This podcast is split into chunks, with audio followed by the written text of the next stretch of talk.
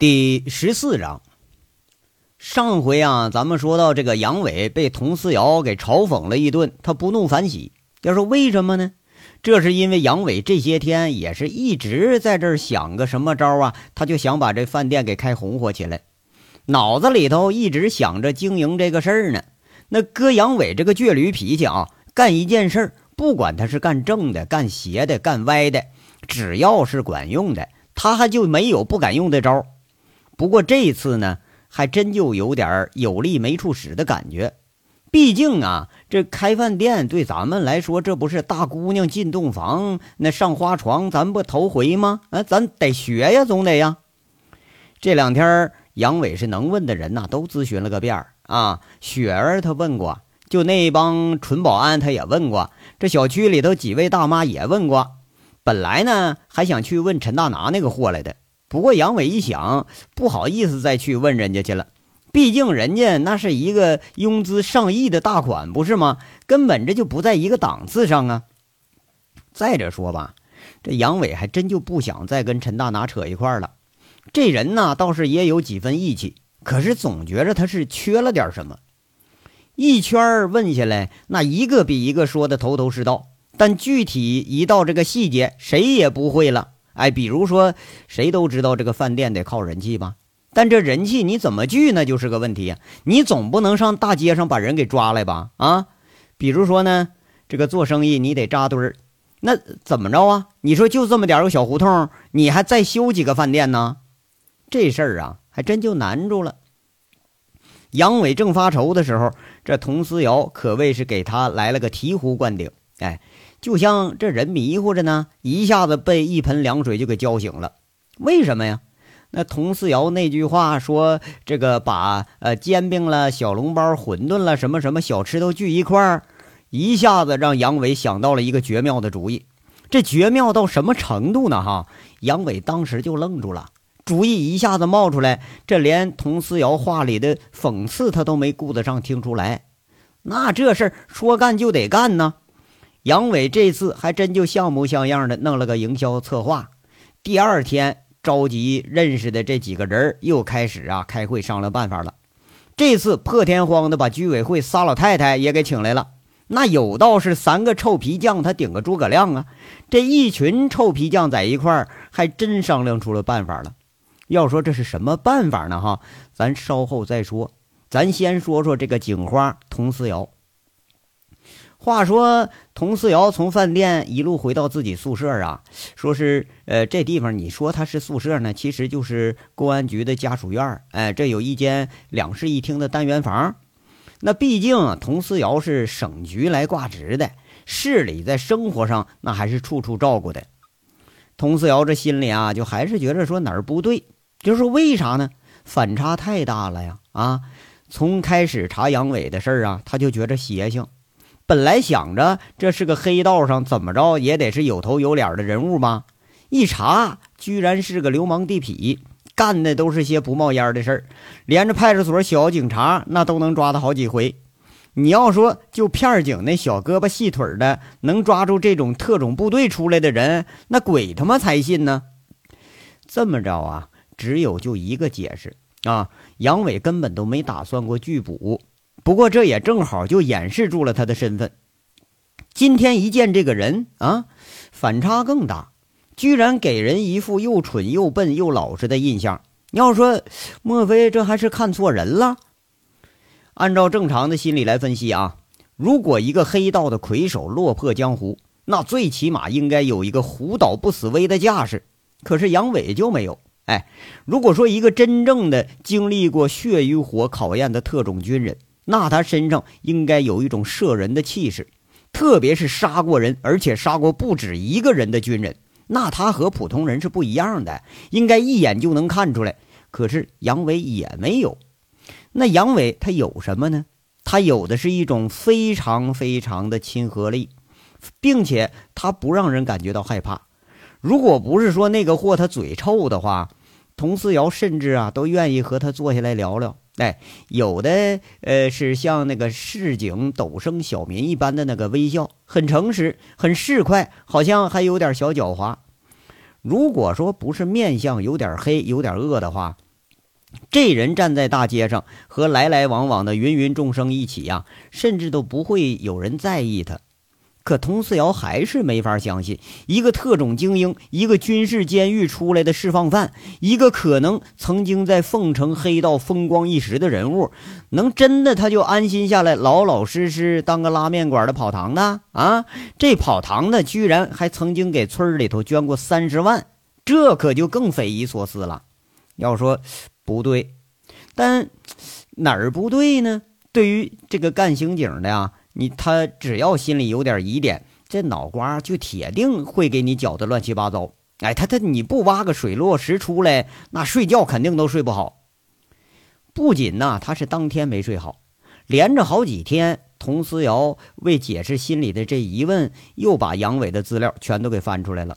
只要是杨伟出现的地方，相关案件资料都翻出来了。这次他是不达目的绝不罢休。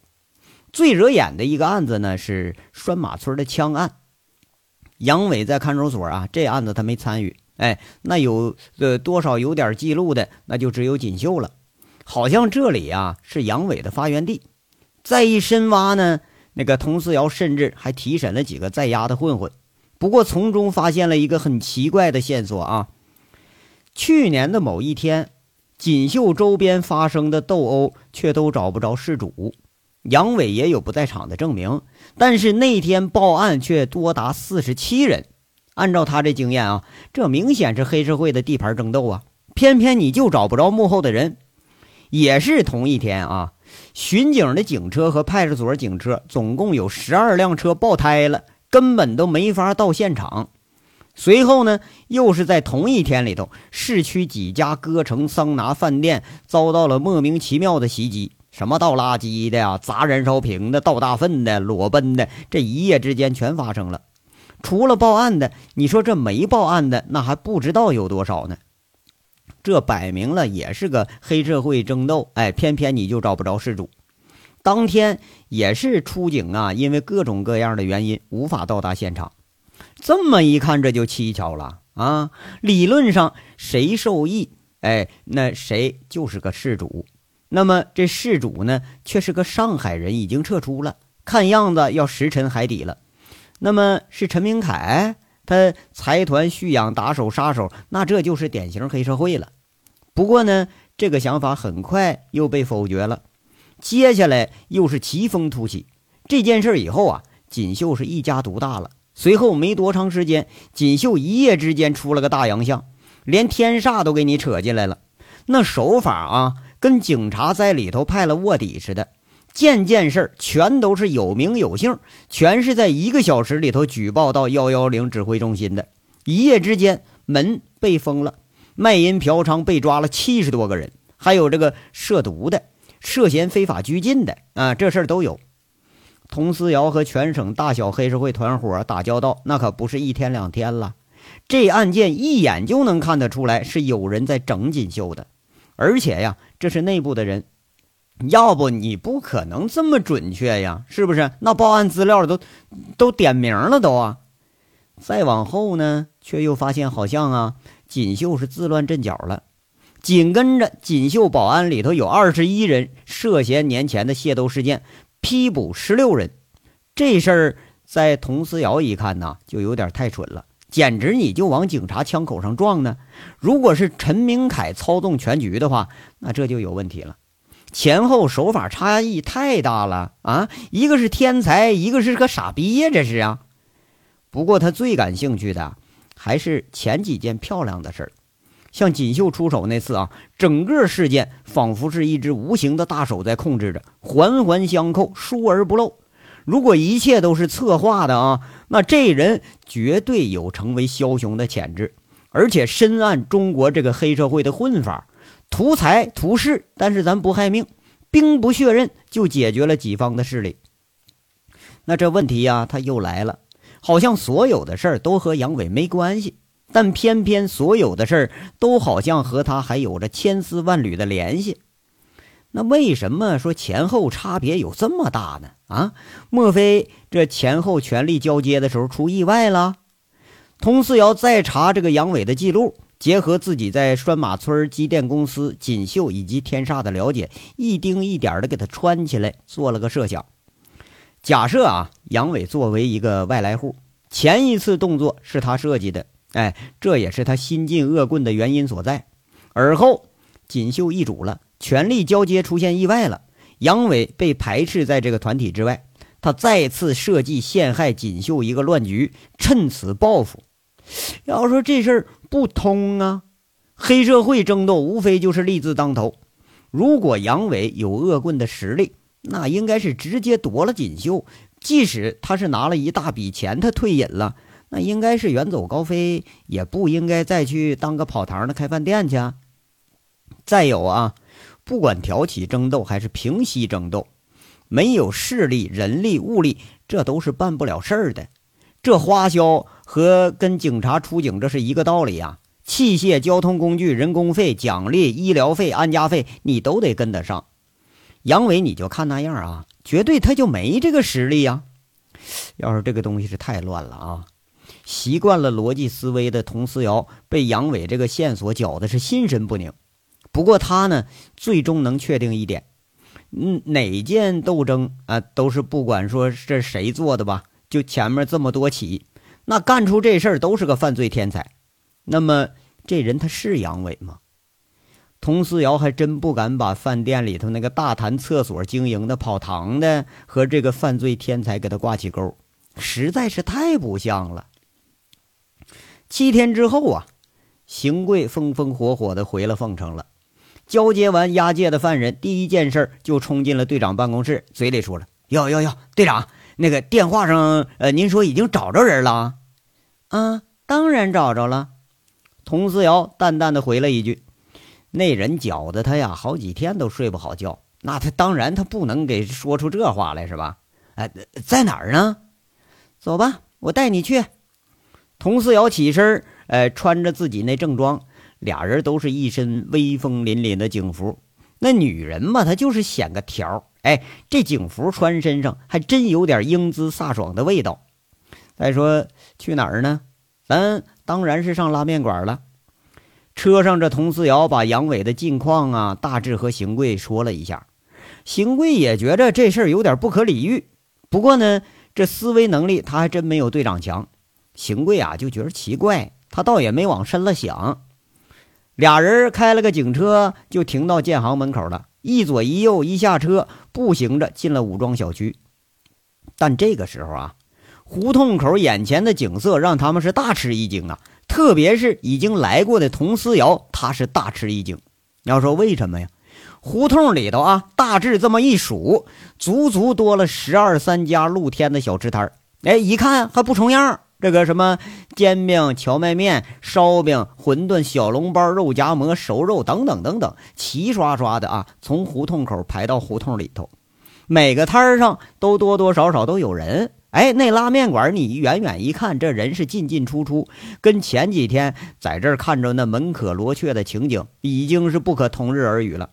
而且呢，佟思瑶和邢贵到武装小区这时候，这是半下午的。还没到正红火的时候呢，可想而知啊，这要是说热闹起来，那是个什么样的情景啊？呃，队队长，怎么了？这是？邢贵看佟思瑶在那发愣，伸手在队长眼前晃一晃，说：“嘿，哎，这就是见着通缉犯了，你也不能这表情啊！”嗨，一边去！佟思瑶把邢贵的手打一边去。邢贵笑了笑，就听佟思瑶说了。这真怪了啊！莫非我是金口玉言呢？那天说两句还都应验了，这一周就大变样了。邢贵正迷惑不解呢，这佟思瑶就把前几天来的情况大致介绍了几句。邢贵那不以为然，哎，就说了：“切，这有啥了不得的？这小买卖一天就推个车乱窜，他到哪儿都正常。”小贵子啊，你这就典型的不爱动脑筋。你想过没？这前后才七天，正常一个地方红火起来，咋不得三五个月，甚至一年两年呢？除非是有政策，要不你自己开个饭店，你试试。佟思瑶是没好气儿了啊！你说这大案子，呃，不，大案队这帮小子，你这这帮人什么都好，他就是不关心案子以外的事儿。其实呢，好多办案经验都是从生活细节里头积累起来的。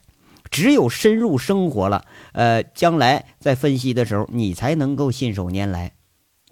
那个邢贵挨训了，不服气，在那哼了哼。佟思瑶也没再搭理他。俩人一路看着这个小摊儿啊，就到了拉面馆前面了。这是佟思瑶第二次来了，一进门却发现还真红火啊！桌子只有个两三张在那空着，一个长得秀秀气气的小女服务员啊，在这来回招呼客人。看着俩警察进门了，那小姑娘赶紧热情的把这俩人让到一张空桌上。哎，俩人要了一大一小两碗。那服务员喊了一声，哎，又说二位稍等，倒好了水，转身这就忙别的去了。这架势，看样这也是个老把式了。佟思瑶不禁心里啊就有点赞叹呐，看这小姑娘伶俐乖巧的，比那愣货杨伟那是强多了。肯定不能说在人吃饭的时候再在这谈个厕所什么什么的了。呃，那队长，这个算我请客不？邢贵一落座，这就开始贫了。佟思瑶顺嘴打趣一句：“美的你啊，十块钱就想打发我？请客得在今年一桌啊，照你一月工资标准上啊！”哎呀，队队，队长，你就饶了我吧，我这还等着攒老婆本呢，你不能宰宰的太狠了，你啊！小桂子，不是我说你啊，就你这抠抠搜搜的样吧，哪个女孩能喜欢你呀？你还想老婆？做梦去吧你！佟思瑶开着邢贵的玩笑，眼光却是往那厨房里头瞟。不过很失望，他没发现那个大谈厕所的杨伟。这邢贵啊，挺遗憾，在这说了：“哎呀，佟队呀，不是抠不抠的问题，咱们单位那那那仨瓜俩枣的，能供住自己吃都不错了。”现在这姑娘一要房子二要车，还得讲究个什么郎才女貌。哎，你说这追女孩可比追桃是难多了。不是吧，小桂子？我看你挺有才的嘛，这说话一套一套的。嘿，姐姐，你真不懂还是在这装傻呢？我说的郎才女貌，那个才是发财的财，不是人才的才。那不带着那个贝字偏旁，什么人才、高才、秀才，那都是废柴。这邢贵说话呀，这话里头无奈的成分却是多了一点。哈，那得得啊，邢贵不跟你贫了，你这个牢骚啊，发的可比你办案水平是高多了。那佟思瑶被逗的是一脸笑意，邢贵讪讪一笑，也没再多说。说话间呢，那小女服务员就端上来两份面。俩人尝尝还不错，这邢贵就问：“哎，味道不错。哎，队长，咱们五局什么时候回来呀？”“啊，已经回来了，昨天去长平了，可能要沿着几个呃县区的公安局啊都转一趟，得两三天吧。”佟思瑶一边说着呀，这眼光早已在店里店外扫了一圈了，还是没发现要找的人。啊，那这人咱什么时候见呢？哎，那人呢？我怎么就没看见呢？这个邢贵啊，心里头还是想把这个呃领导交办的事儿，赶紧能赶上就好好赶上。佟思瑶说一句：“哎，叫服务员直接找老板就是了。”啊，那得，那直接跟这这人打个招呼得了。回头啊，给五局打个电话。那邢贵一叫服务员，服务员一听说要找老板，一嗓子喊了声：“哥！”有客人找老板，你出来支应一下。这话音刚一落啊，就看一个大脑袋、光头、满脸横肉的那个中等个子从厨房里头出来了，那脸上还蹭着面粉，白乎乎的呢，咧着嘴说：“哎，谁谁找我？谁找我呀？”要说不会吧？啊，那邢贵他见过杨伟照片啊？就这生化危机来了，你说这人长他都长不成这样啊？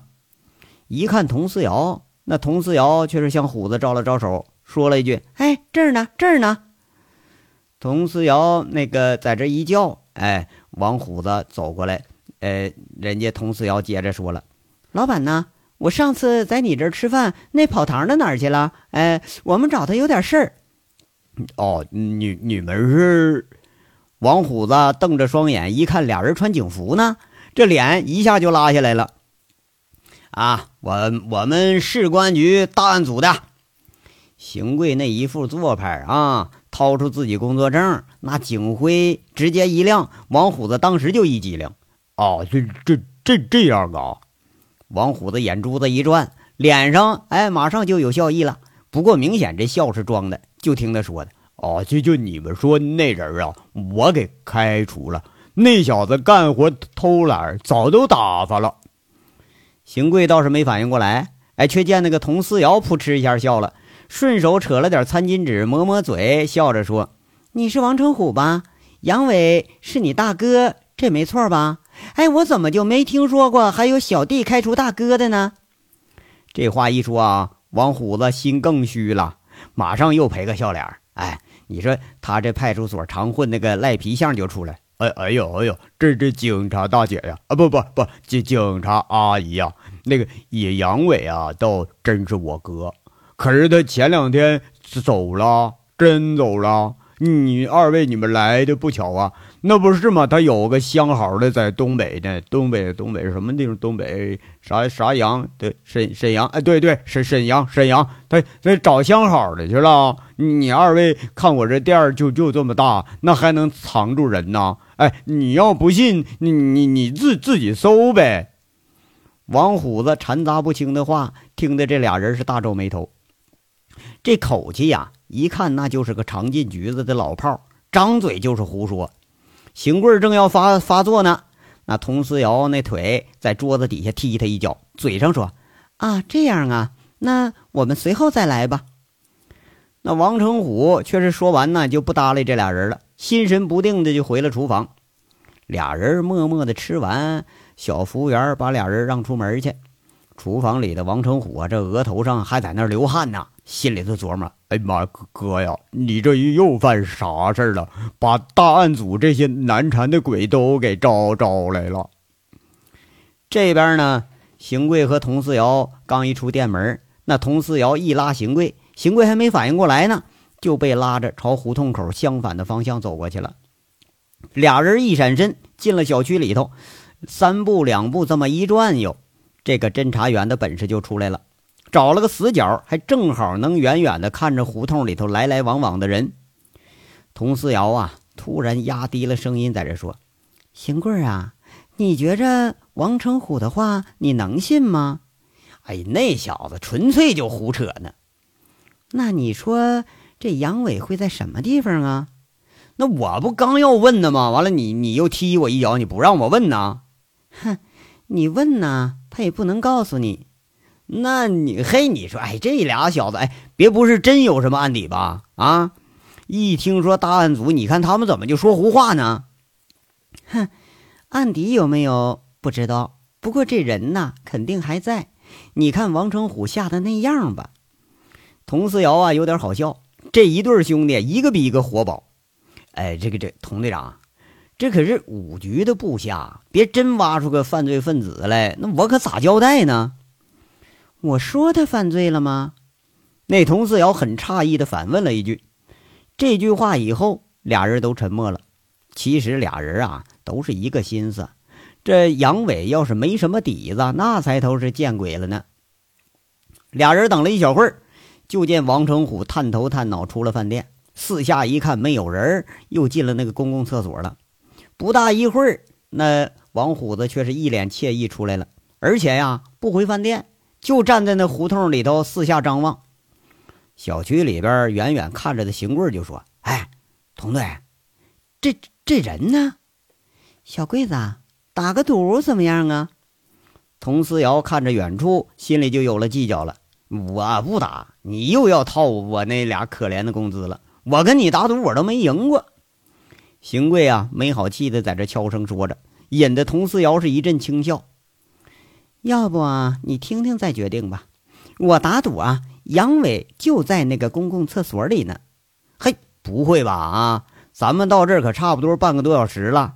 这在厕所，你别说是解手了啊，就是里头吃大餐，这也该完事儿了吧？打不打吧？